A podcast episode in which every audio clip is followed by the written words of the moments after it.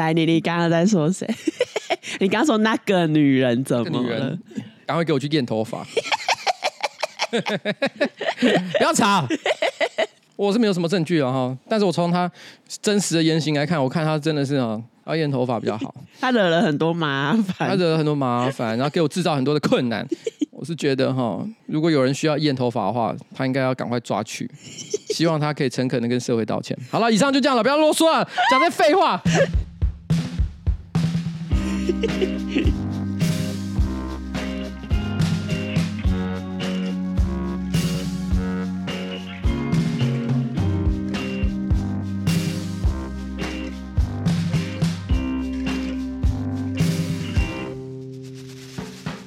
哎，大家好，我是上班不要看的瓜吉哦，在我前面是我可爱的小助理。哎，今天是我们的新资料夹 Number One Six Two，Yes。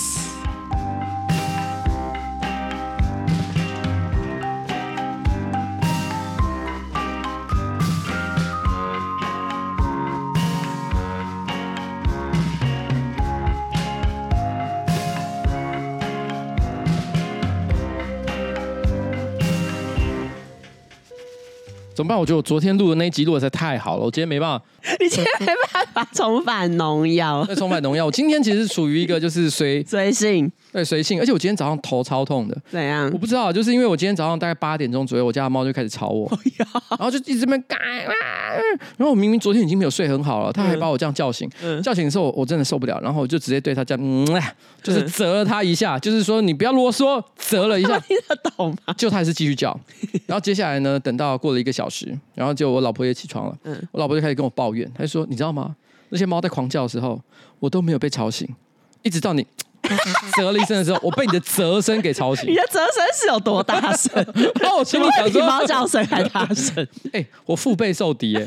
我八点先被这些猫给吵，九点呢再被我的老婆谴责。嗯、你说说看，我的生活有多难？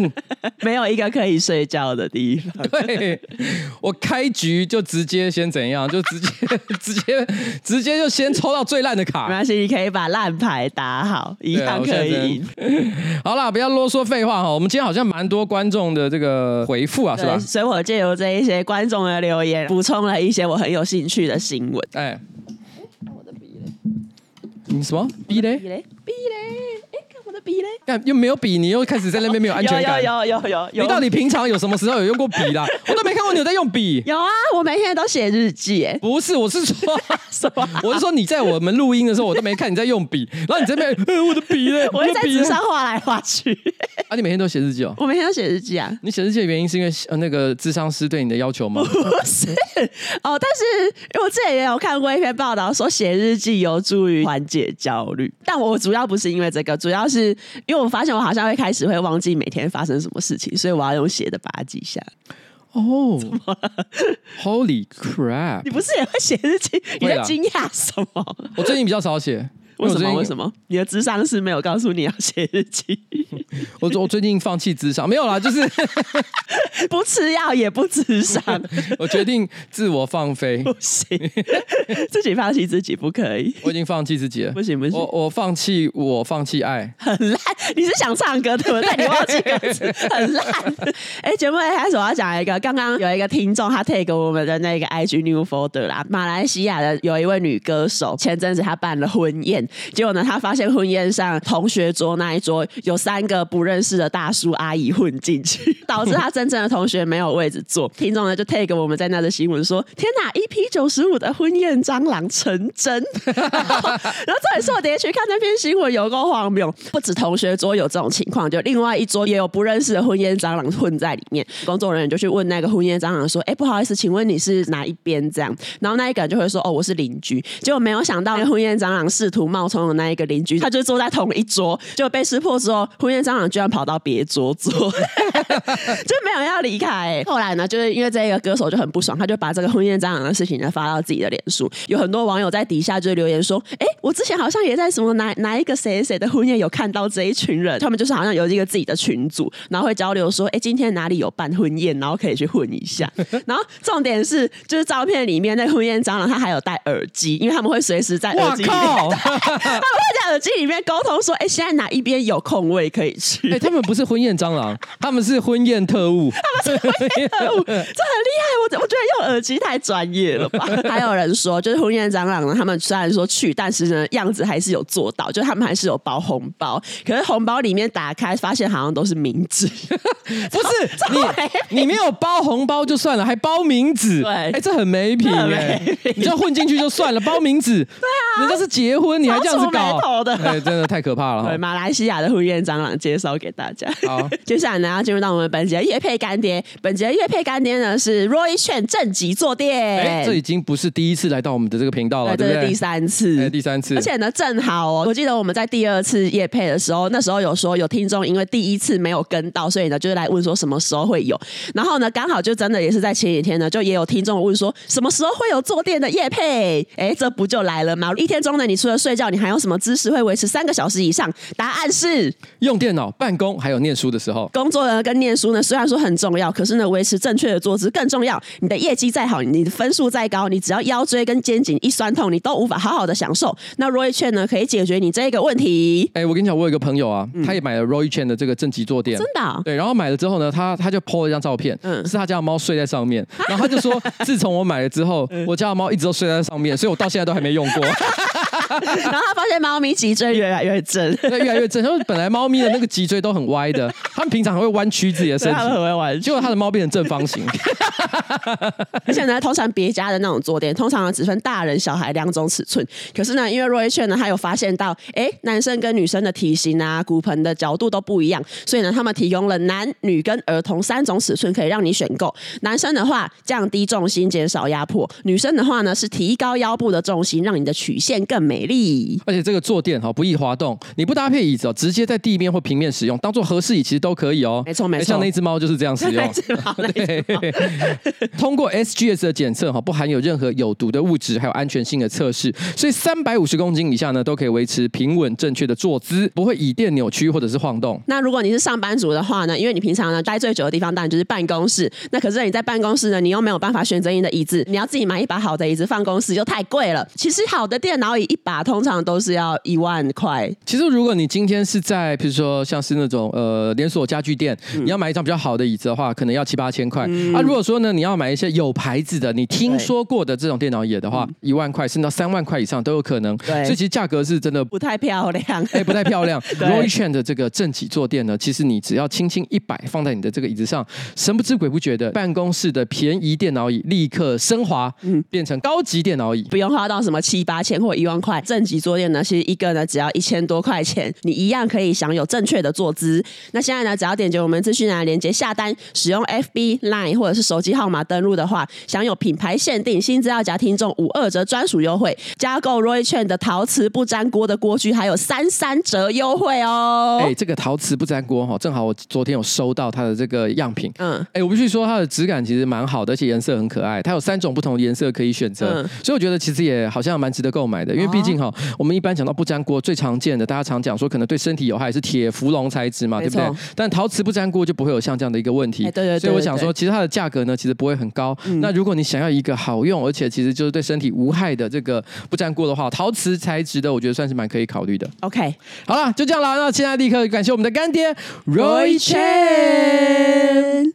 然后因为上个礼拜我们不是讲到那个汽笛喇叭 battle 嘛，然后你不是你不是很累到旋律，然后我说叭叭叭叭叭叭叭叭，不是说那个听起来像像 S H E 的波斯猫，有听众就是说 S H E 呢奇幻旅程专辑首波主打歌波斯猫由五雄和王志平联手为他们打造的，然后这一首歌的创作是采用了古典名曲波斯市场的一段知名旋律，再融合现代流行的嘻哈舞曲风格而诞生。所以也就是说，其实这个叭叭叭叭叭叭叭叭。它是有一个非常呃经典的典故啊，没错没错，它是波斯市场，啊、波斯市场对。然后有听众啊，就是说，因为上个礼拜我们不是讲到说意大利的学校缺卫生纸嘛，然后就有人说，瓜前议员彩玲你们好，我是八十六年次的，今年二十六岁，那稍微比彩玲年轻一些。我是台南人，据我所知呢，台南呢没有任何一间学校的厕所是有提供卫生纸的。我们也跟瓜吉一样，上厕所呢跟同学借卫生纸呢是一种常态。所以听到彩玲呢，听到瓜吉说瓜吉那个时代呢学校厕所没有卫生纸这么惊讶的时候，我。我也很惊讶，我一直到呢听到新资料讲一百六十一的时候才知道，哈，原来有学校的厕所会提供卫生纸。难道这就是高雄是幸福城市的原因吗？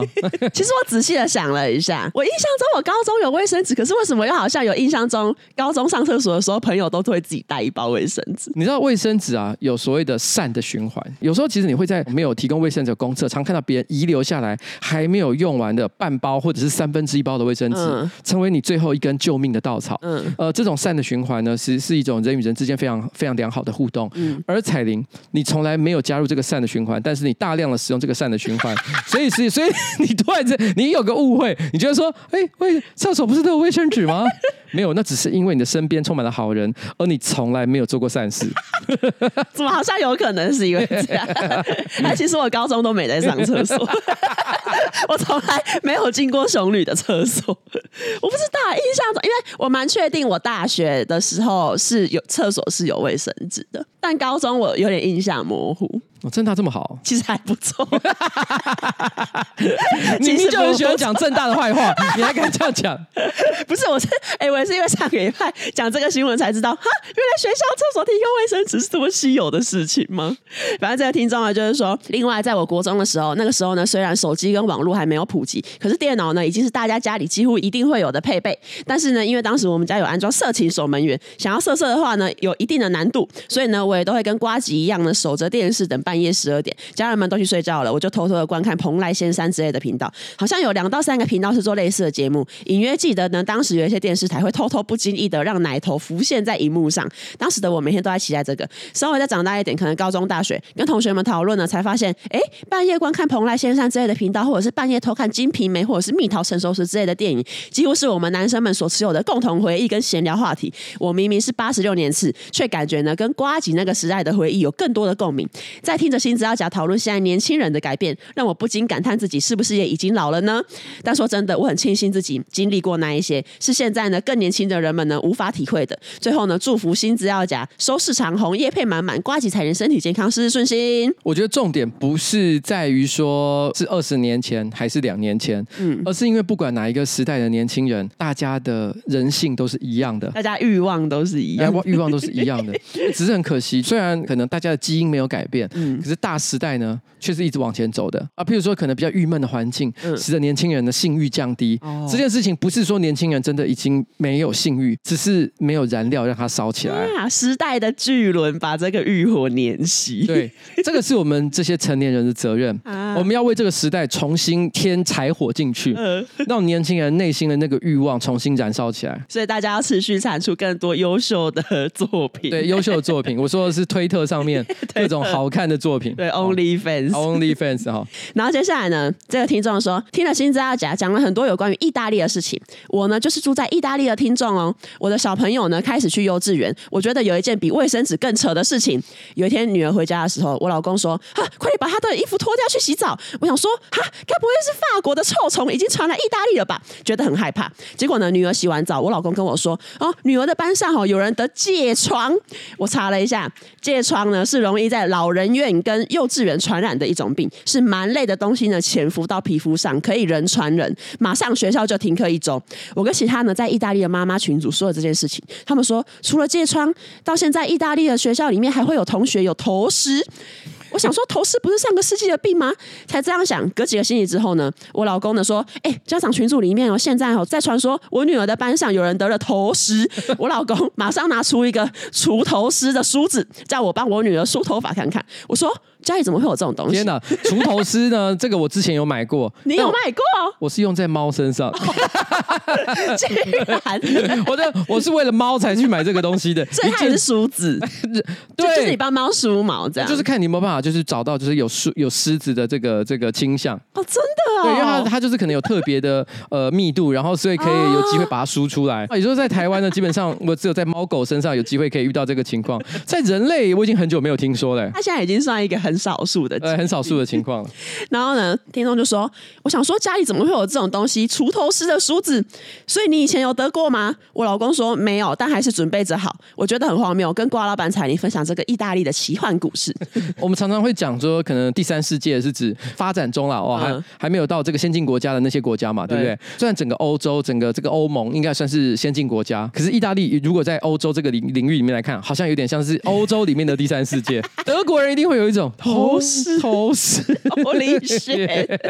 讲到这个头虱跟法国的臭虫，在二零一六年呢，发生在美国底特律，有一个男子呢，他在某一个礼拜天的凌晨四点半，发现因为家里有那个 bed bugs，就是床虫嘛，所以呢，他就把那个消毒酒精喷在自己跟沙发上面之后，点燃一个香烟，结果呢，这个沙发跟这个男子呢，他他们都自己都着火，什么东西？就是他本来想说，哦，这样可以除掉那个 bed bugs，结果他就是那个 bed bugs。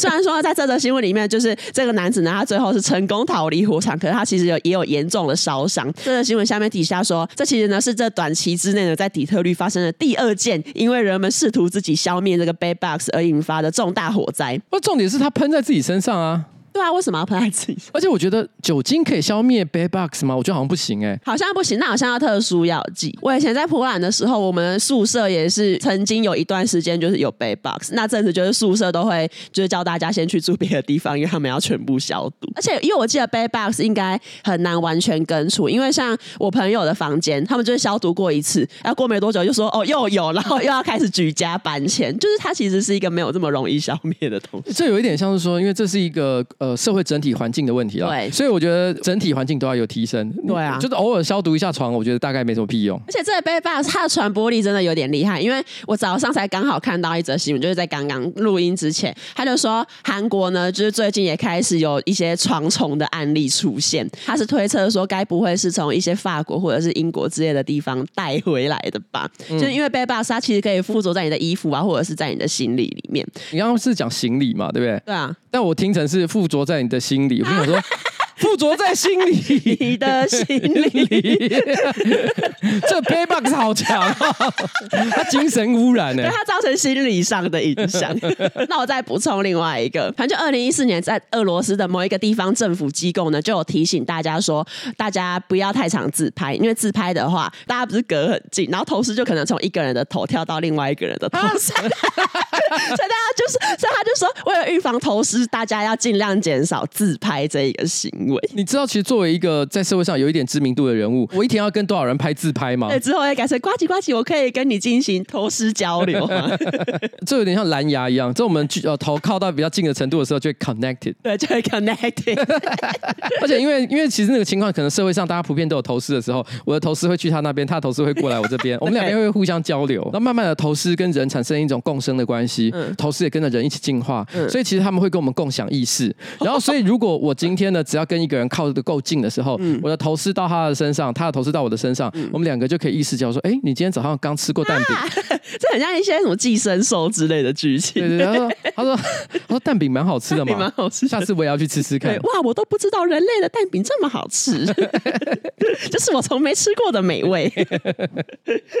然后下一个呢，下一个就是听众呢，他就说，瓜老板鱼彩银好又是我在意大利公司工作的人，身边的同事百分之九十九都是意大利人。哎，我要我要补充说明一件事情，就是说，虽然我刚刚讲说意大利可能是欧洲的第三世界国家，嗯，可是我非常的喜欢意大利，因为 其实呢，你现在才在补充这个，哎，我突然怕大家误会嘛，就是说欧洲有些国家我还没去过，嗯，还有些国家我去过，嗯，唯一去过两次的只有一个，阿斗是意大利，真的，对啊，啊，你喜意大利，我喜意大利啊，我我我尬意大利啊，哈，意大利，维大利，好吧，espresso 啊，我之前去意大利的时候有有。过一个不太好的经验。啊，就因为我去的那时候很冷，然后所以那时候我穿着那个我的风衣外套在意大利的街头，好像好像要去看一个展。啊。我看完那个最后的晚餐之后，然后我想要去吃饭，嗯、我在路上走着走走，然后突然就有一个阿贝，他就过来，然后他就说，因为他觉得很冷，然后问我能不能牵他的手，啊、然后然后 然后我那时候这是把妹手段吗？我就有点不知道，因为我想说他好像只是一个很可怜的老阿公，或者是意大利人就是比较热情啊，想交朋友，嗯、我就牵他的手。哇靠，你人好好、哦。他说他很冷啊，然后我牵他的手，然后我们就开始散步，然后他就问我说要去哪，然后我就说哦，我也还不知道要去哪找东西吃，我就是乱走，然后就走走走之后，他就开始问我说哦，你有没有男朋友啊？然后然后你是哪里来的啊什么的，然后跟我交流，然后又又我不是就牵手嘛，然后牵到一半，他就说那我可以牵着你的手，然后把你的手放到我口袋里面吗？然后我就想说到底是啥啊？所以他就牵着我的手，把我两个的手塞到他口。他说：“他他说他很冷啊，我觉得太荒唐了。哎、欸，把手插到就是约会对象的口袋里面去，这是很多人很喜欢的一个梦幻约会场景，超浪漫。他就是一个老人，欸、我我要把这招学起来。你现在 这招其实年轻男性不能用啊，因为年轻男性不够可怜，而且不够无辜。如果叫有年轻人说我手好冷，你可以跟我签吗？你一定会拒绝。对啊，可是我可以一个阿伯，阿伯，而且七十岁可以用这个。七十岁，然后你打扮得体，穿着一个就在冬天，他穿着一个很有质感的黑色长风衣，全身包的紧紧，看起来就是很冷的样子，但是又不是那种没有教养的样子。然后你就跟他说这件事情，就会觉得说哦，好可怜的老先生。对啊，我我那我牵着你走一段路，反正他就是把我的手塞到他的口袋里面，然后一一直牵着，然后走了一段，然后中途我手想要拿出来，他还说哎不要不要，然后把我的手，我就说到底是什么？然后我之后就觉得太烦，我觉得这个一定很奇怪，所以我就在某一个路口，我就假装说哦我要往这边走去找我朋友，然后我就赶快跑走，就很莫名。所以我对意大利的印象就是很诡异。哎，其实我真的觉得这招好强哦！这我我我本来还在想有没有可能单纯他真的就是手冷，啊是比较特殊、比较怪的人。对啊。可是我越听越觉得，嗯，应该就是在把妹，他应该是在把妹，意式浪漫，意式浪漫。而且而且，因为我的经验是，我觉得意大利人算很爱搭讪的。对对，我就是因为这样，我才想说，哦，好，就是也很有趣，就是很热情，然后就就就是这样。被他牵着走，我真的是被他牵着走，好可怕。那那阿公有看起来就是可爱吗？先不论他后来的奇怪行为，他其实看起来是一个有气质的。你看，就是我说的，对不对？就是我说的，气质这件事情很重要。就他的打扮也很正常，如果看起来是个邋遢流浪汉，你就不会接受。对对对，我跟你讲，这招太强了，我从来没想过。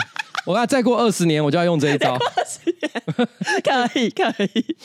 我要我要对一个来台湾旅游的日本人，日本人，日本人 说：“哎，我的手很冷，你可以牵我。”我要先把这一句日文给学起来，从现在开始还来得及，很荒谬。然后好，反正再回到这个听众，这个听众呢就说，上一集呢讲到意大利的妈宝。我们公司也超级多，基本上妈宝在南意大利特别多，跟台湾一样，意大利妈宝男也是每个意大利女人的噩梦。我们同事里面呢，不少人出差的时候呢，会在各种工作空闲的时间呢，跟妈妈视讯，跟妈妈就算了，通常里面还会出现阿姨、阿嬷各种母性家族的女性，每个人都要出来打招呼。明明只是同事，但都要被迫呢跟远在天边的同事阿嬷打招呼，真的很尴尬。而且妈妈、阿姨、阿嬷不外乎问的就是：你现在在哪个国家啊？啊，你午餐晚餐吃什么啊？啊，你什么时候回来意大利啊？有时候呢，跟男意大利人工作，都觉得意大利男人的人生中呢，只有足球跟老妈。工作呢，有任何休息时间，立刻打给妈妈视讯，或者是立刻打开手机看足球直播，都是常态。连去中国，在中国政府 no 限制下，都不能阻止他们翻墙与妈妈视讯跟看足球。好好笑哦，他们很孝顺啊。顺带一提，很多同事呢，上班穿的很邋遢，但晚上出去吃饭的时候都超会打扮。有同事说呢，因为以前在家里出去呢，穿太随便会被妈妈。观念，所以呢，每个人都养成出门就是要稍微打扮的习惯。最后呢，说一下妈宝的意大利文呢，叫做。马莫内，马莫内，马莫内。现在呢，大家不只会披萨、pasta，会的意大利文又多了一个 mamone mamone。我下次看到一个意大利人，就在跟 跟妈妈讲那个视讯的时候，就讲马莫内。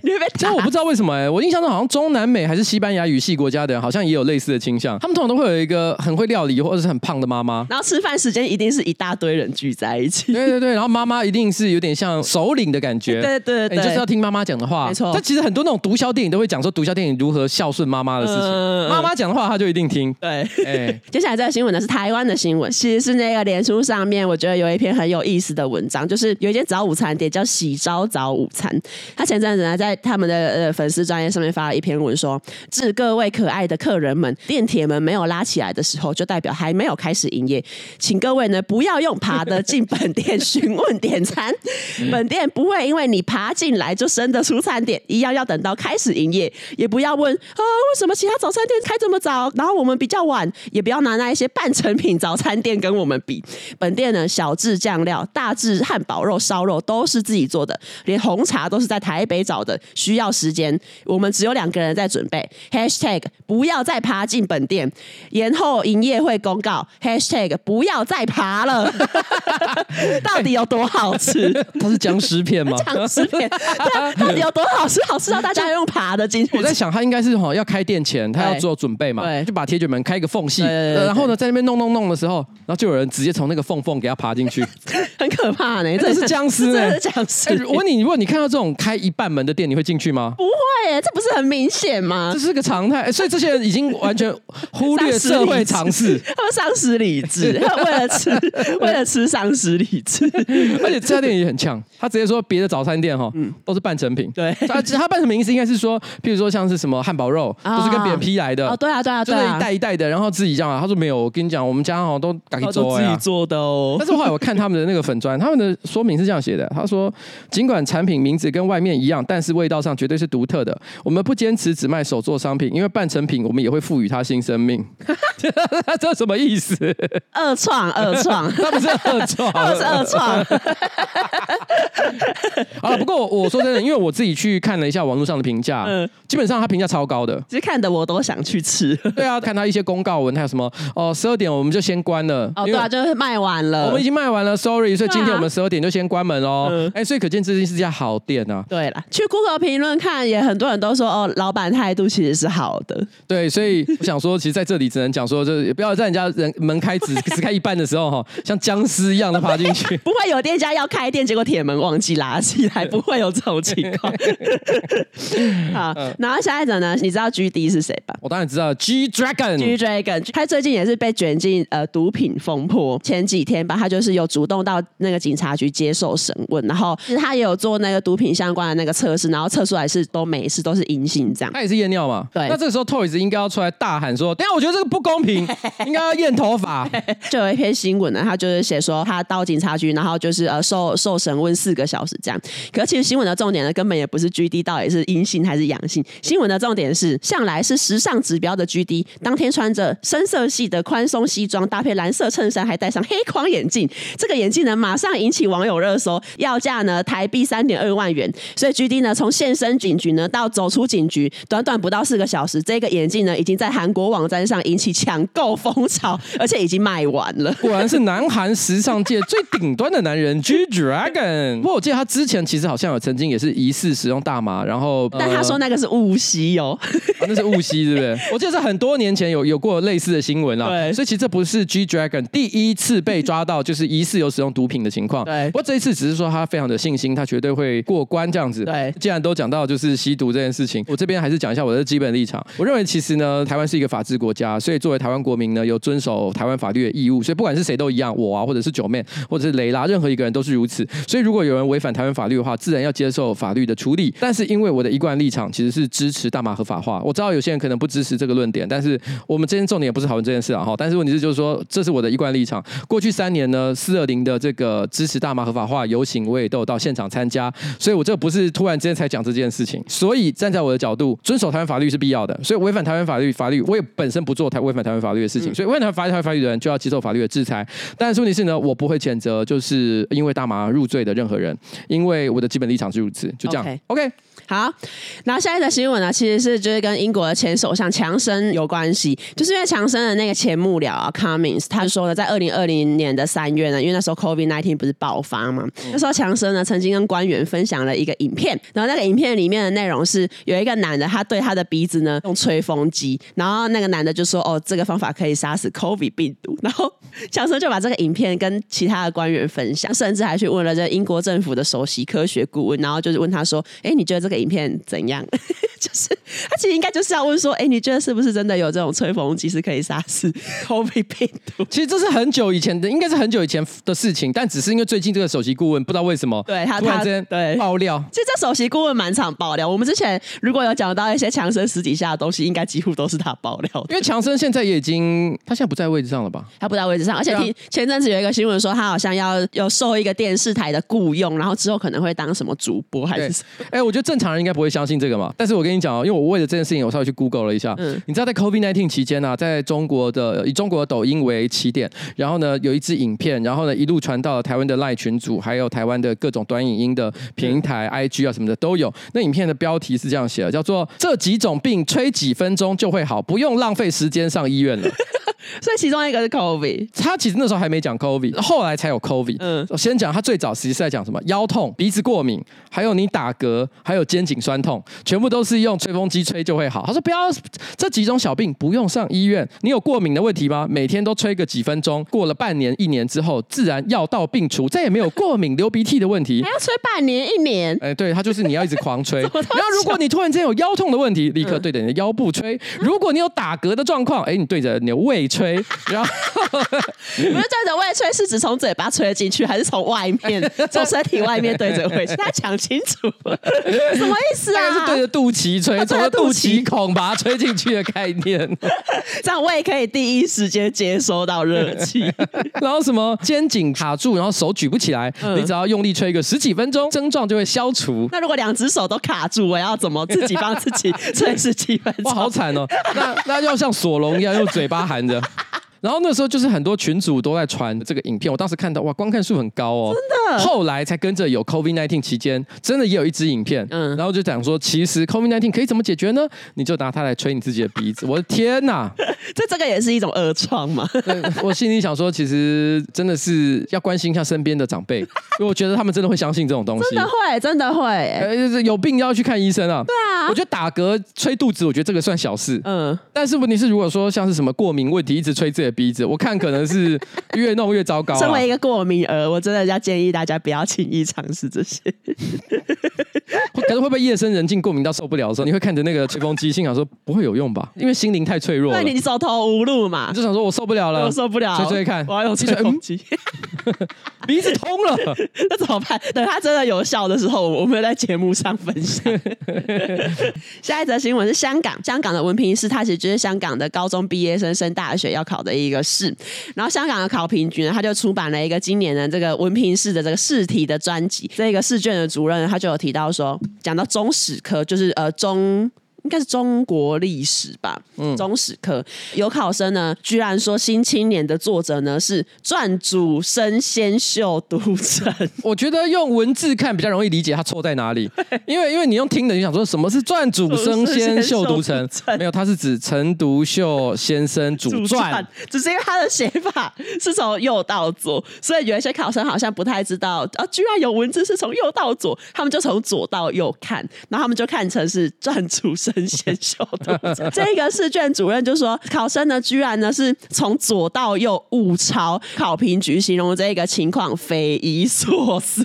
这个有点像很基本的一个尝试，你怎么看都知道这个不是中文，而且因为中文以前是从右到左这件事情，应该是你稍微有读一点古文。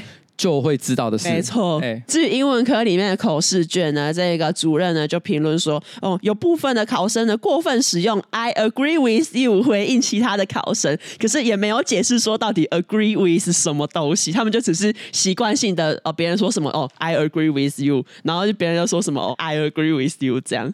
台湾以后啊，英文口试大家最常讲的一句英文，嗯，叫做 "true"。真的是醋哎、欸，我觉得，因为现在不是很很多人很爱讲吗？对啊，吹风机不能够治疗 COVID-19。嗯。True，然后接下来呢？接下来就是有一名俄罗斯籍的游客，他就会到那个葡萄牙的一间餐厅用餐。然后他在点餐的时候呢，因为他想要喝一杯石榴汁，可是呢，因为俄文的石榴跟手榴弹是一样的字，所以呢，这个男生呢，他就是当场，他就是直接照着那个翻译软体出现的结果，在餐巾纸上面呢写下文字，然后递给服务生。结果服务生一看到，哈，这个人想要来一杯手榴弹，然后服务生看到之后吓坏，就立刻报警，然后就认定这个男生他是吃。有炸弹，而且呢试图进行威胁。警方获报之后呢，就有五名警员火速抵达这间餐厅，然后抵达之后呢，就立刻拔枪对准这一个男子，把这个男生的压制之后呢，把他带回去上铐侦讯。但结果的事后呢，发现哦，这好像只是一个误会一场，所以最后就直接把这个人释放。我觉得在台湾的话，可以有类似的案例啊。嗯，请你吃番石榴，番石榴就是拔辣。嗯，我请你吃芭乐。为什么？因为在台湾手榴弹就是拔辣啊。你以前玩那种 CS 这种游戏的时候，请你吃芭乐就是请你吃手榴弹啊。真的啊？对啊，所以就是你说，哎，老板，我要买芭乐。老板也是报警，对，报警，还是说 你要不要吃土豆？土豆 是什么？偷刀是就是子弹啊。偷刀是子弹？对啊，因为小小颗的啊，形状啊，他们都是因为形状被取名。天哪，啊、你真的完全不知道呢？完全不知道哎。那东彦，你知道掐你假偷刀吗？子弹啊。对啊，就子弹啊。你刚刚一次是听到正确答案了才回答。哎、欸，你真的很难接这个哎。我明明想了一个很好的梗，你都没接到。这是不是一个男生比较知道的梗？是不是？应该算是个网路梗啊。好吧。家里假偷刀，家里假巴拉，家里假巴拉。所以在台湾，如果就跟你说，哎、欸，有没有偷刀？警察直接旁边 FBI，Open the door，FBI。你刚刚那是什么音效？不是敲门吗？只能这样表示。好，现在的新闻是韩国，感觉这个新闻是只会发生在韩韩国的新闻。就韩国有一个男生，他就是呢在深夜呢，他就是去那个便利商店买东西，然后他就因为看到这个便利商店的女店员留短发，他就跟这个女店员说：“既然你是短发，那你一定是女性主义者。”我是大男人主义者，我觉得女性主义者应该要被打。然后他之后呢，就出手对这个女店员拳打脚踢。警察呢，就之后就说这个男生呢已经喝醉酒，然后这个男生他之前有被诊断出有精神分裂症，然后呢也有在接受治疗。这样，至于呢，这个 BBC 的报道里面就有说，在经济发达的国家里面呢，其实韩国常常被评为是对职场女性最不友善的国家之一，而且性别的平等状况也不佳。呃，我记得我们以前那个夸张新闻就是也有做过，就是其实在韩国男权跟女权之间的对立是还蛮严重的嘛。近年来呢，反女性主义情绪也高涨啊，特别是在那一些认为自己因为逆向歧视而处于不利地位的年轻男性之中。这边可能要解释一下，我认为他所谓的逆向歧视哈，其实是应该说这些男性的相对剥夺感。嗯，我们在讲这种社会议题的时候，我们都会说，其实有一些人他是在这个社会上是有 privilege 的，对，就是有特权的，没错。那这些特权呢，其实是因为他先天就有，所以他可能不会觉得这个特权是特权，嗯，他习惯这些事情的存在。嗯，我举个例子来讲，如果今天是在一个男尊女卑的社会里面，或者是说在一个重男轻女的家庭里面，一个在家里面的儿子长期呢受到父母比较多的关注，他可能觉得这个东西理所当然，但他没有注意到他的妹妹可能其实是被妈妈就是可能比较忽略，被妈妈忽略，或者是给予比较不好的对待，因为他可能完全就觉得这件事情是天经地义，是理所当然。但是当然有一天突然之间他所享有的这个特权呢，突然之间被剥夺的时候，那他可能就会有一种哎，怎么跟以前不太一样？他会觉得自己可能受到了欺负，而且而且因为毕竟在这个社会当中，当然其实有很多男。生他也是过得很爽，但是有些男生有没有可能他真的过得比较辛苦一点点？譬如说他可能呃呃在交友的过程当中，他受到了很多的霸凌或者是欺负，他的确过得是真的比较不好。那他们在归因的时候，他们归咎于说，那就是因为女权高涨，所以才害我受到像这样的待遇。嗯，错误的归因的结果，所以导致他们自己认为自己受到了歧视。但事实上，其实这可能并不符合社会上的现实。因为举个例子来讲，譬如说我们只要做一些科学的统计，譬如说呃女性在这个社会上得到的平均薪资，或者是平均的职位，你就会发现，在绝大多数的人类社会里面，其实目前其实并没有男女已经完全平等的情况，即便是在台湾了。新闻还有说呢，就是在韩国呢，短发女性呢曾经是被攻击的目标，有一些厌女的评论者呢，也会把就是这种短发造型呢跟女性主义连接在一起。女性主义这一个词呢，等于说被跟厌男画上等号。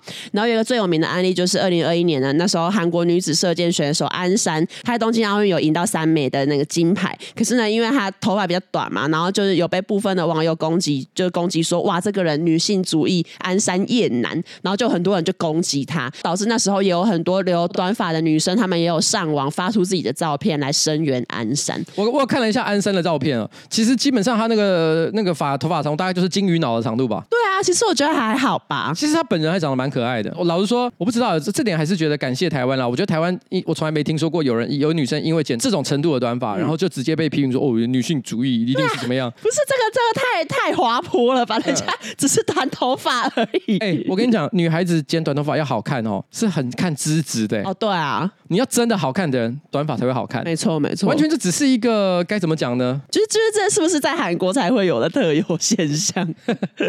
因为我觉得在其他国家不至于到你剪短发就会被人家说哦，你怎样女性主义，你厌男，然后甚至还有人想要攻击你。其实女性主义有很多的流派，有没有流派是比较有厌男倾向？其实也是有，嗯、譬如说所谓的激进女性主义者，哦、对啊，比较极端。呃，我我呃，我讲的激不是激动的激，是基本的激，激进女性主义者，他们有一些主张是的确。偏向厌男的层次，可是他们的确有一些他们的理论基础啦。嗯、我我我需要聊吗？应该不用吧？不用不用，在这个聊下去会很久。对，应该那我不要不要解释这个东西，大家自己去看 Wikipedia。对，然后或者是如果你想要比较好入手，你也可以去搜寻，就是呃曾经有发生过一些女韩星，然后他们可能看的书，然后书的内容或者是作者呢在讲一些跟女性主义有关的，然后他们就会因此被放上那种男权论坛，然后被集体的呃讨论。跟恭喜，就说，哎，这个人怎么看这种书？那他是不是就是厌男？在娱乐圈明星承受的这个方面的压力，其实也是不小。我怎么听都觉得韩国是一个好变态的社会哦。到底什么样的人会哈韩呢？对啊，谁？我我不知道，有谁哈韩？太奇怪了吧？我听了就觉得韩国真的是，就让人真的是觉得是那个看着很不舒服啊。在对谁说呢？对谁说呢？哈，呃，G D 呀，G D is a good boy。与其哈韩，不如哈泰勒斯吧。那这边就进入到我们的就是这一周的这个我是混蛋嘛。然后如果要投稿，可以私讯瓜姐的脸书粉专，或者是呃新资料夹的 I G New Folder 啦。哎、欸，我说真的哦，我我到现在还是搞不懂一件事情哦，就是说我直到今天，直到现在，还是时不时会有人传讯息来，第一件事情就传私讯给我。嗯。我不知道我是混蛋吗？可不可以投稿在这里啊？不，不是。我们每一次新资料夹都会讲一遍。对啊，到底有没有在听？对，瓜吉脸书粉砖，不是瓜吉的个人 IG。再听一次，是瓜吉的粉书脸砖。不要烦，脸书粉砖或是 New Folder 啦、嗯、IG。嗯。然后这个听众呢，他说：“我想要投稿我是混蛋吗的单元。好几个礼拜前呢，一宣布泰勒斯的演唱会电影要在台湾上映的时候，我就兴高采烈的订。”好了票，好不容易才抢到观赏最佳角度的位置，结果没想到呢，在看电影的前几天，我突然得了超级严重的感冒，严重到吃完药还发烧两天，痰都是绿色的哦，不需要补充这个，这个补充的太详细。他说还浓稠到我后来发不出声音，只能用气音讲话。幸好在看电影当天，虽然喉咙还是没声音，可是烧已经退了。我好不容易呢排除万难的抵达电影院，准备来一场视觉与听觉的饗宴。没想到我前排的一对情侣呢，居然从电影开场后就拿。拿出手机狂录影，录完还马上检查画面 O 不 OK，然后马上发现实动态打卡，打卡完之后就开始划别人的现实动态跟 D 卡。我很努力的想要保持专注在电影画面上，可是那一对情侣的手机呢都调到最亮，在黑漆漆一片的电影院里面呢，画面左下角永远有两道引人注目的光线。于是我忍耐到泰勒斯唱完 Fearless Era 挂号，他们录影呢还都只录比较多人听过的 Love Story，然后现场发现时，后面的 Evermore 这张呢对台湾人来说呢相对冷门的专辑，他们之间的无无情开滑，也不录影，直接把电影院当成他们滑手机时的 YouTube 背景画面，肯定是假粉。我便拉下口罩对他们说：“可以不要一直滑手机吗？严重影响到后面的人的观影品质。很亮，明明因为重感冒而发不出声音的我呢，那时候呢丹田瞬间爆发，用超级沙哑的烟酒嗓发出声音。请问明知道自己的重感冒，但因为花了六百块还认真抢票拿到好位置，却因为观影品质严重被影响，太不爽前面的观众而故意拉下口罩，冒着让他们也染上重感冒风险的我是个混蛋吗？” By the way，在跟他们讲完了当下，女生好像被我吓到了，下意识的说了一句对不起，好像很愧疚，有在反省的样子。结果大概过了四五首歌之后，他们又开始皮了，手机 什么啦？手机又拿出来滑，但至少他们又把手机拿低，而且亮度调到最暗。挂号本来都举超高，两度还调到最亮再滑。我也不好意思再讲第二次。后来呢，是我隔壁的女观众也受不了他们而出手制止，但理由和我不一样，是因为他们一直聊天很吵。By the way。way. 二。哦，他这故事超长哎、欸，超长。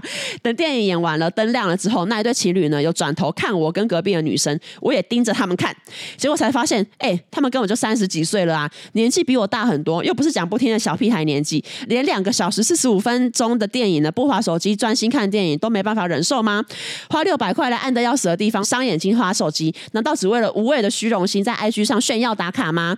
好奇瓜吉跟彩玲呢，在电影院遇到这样的情形，是会主动出出手制止的人吗？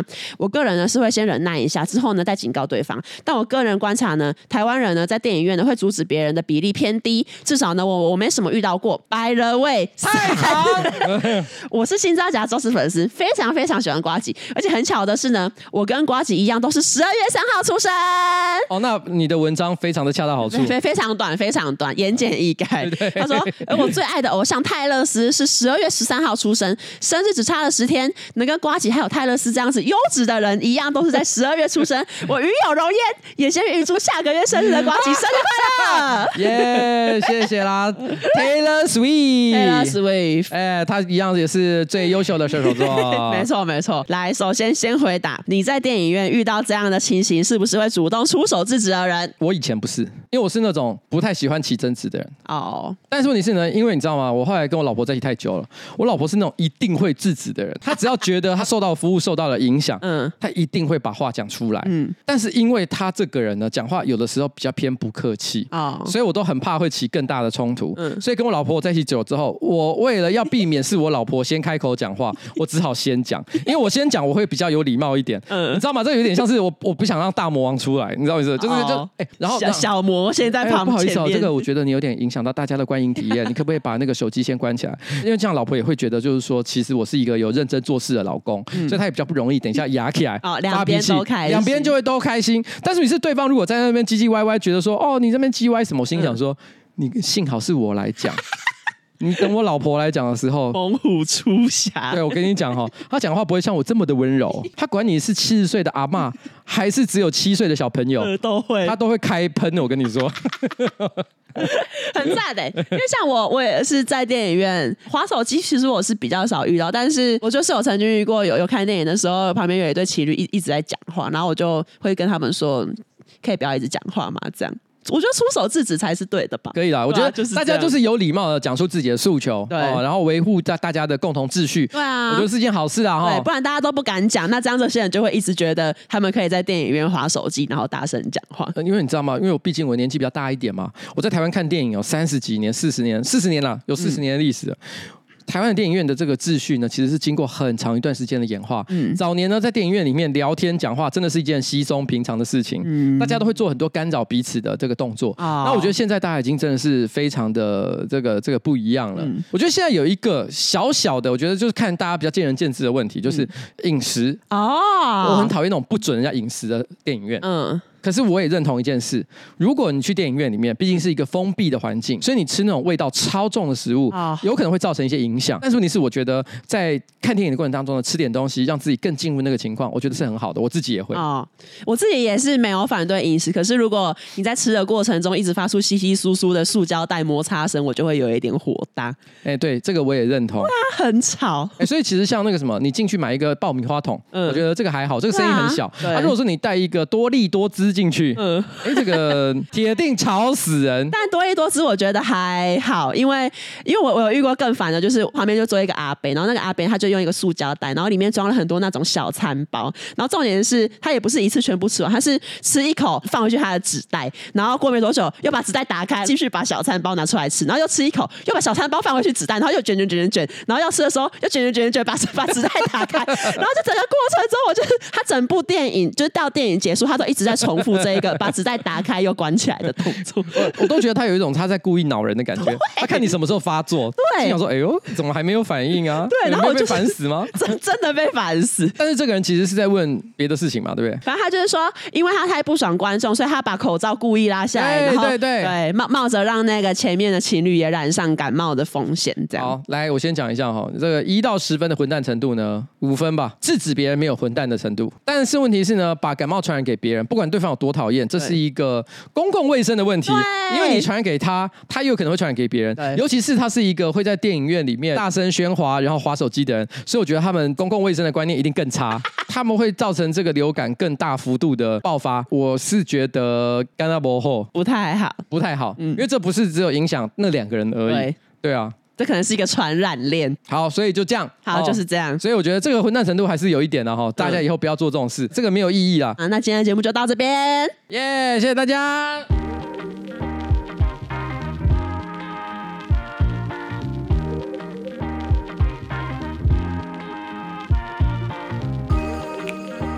哎，这边最后还是要提醒一下大家哈，工作跟念书哈盖重要，但维持正确坐姿呢更重要。业绩再好，分数再管哈，只要腰椎跟肩颈一酸痛，你都无法享受了。点选资讯栏的连接，使用 Facebook、Line 手机号码登入，就可以享有新资料夹听众五二折的专属优惠。Yeah. 市面上哈唯一根据男女儿童体型设计的坐垫啊，加购 Roy 券陶瓷不粘锅锅具，还有三三折的优惠，立刻点击资讯的链接，给他下单起来。耶没错。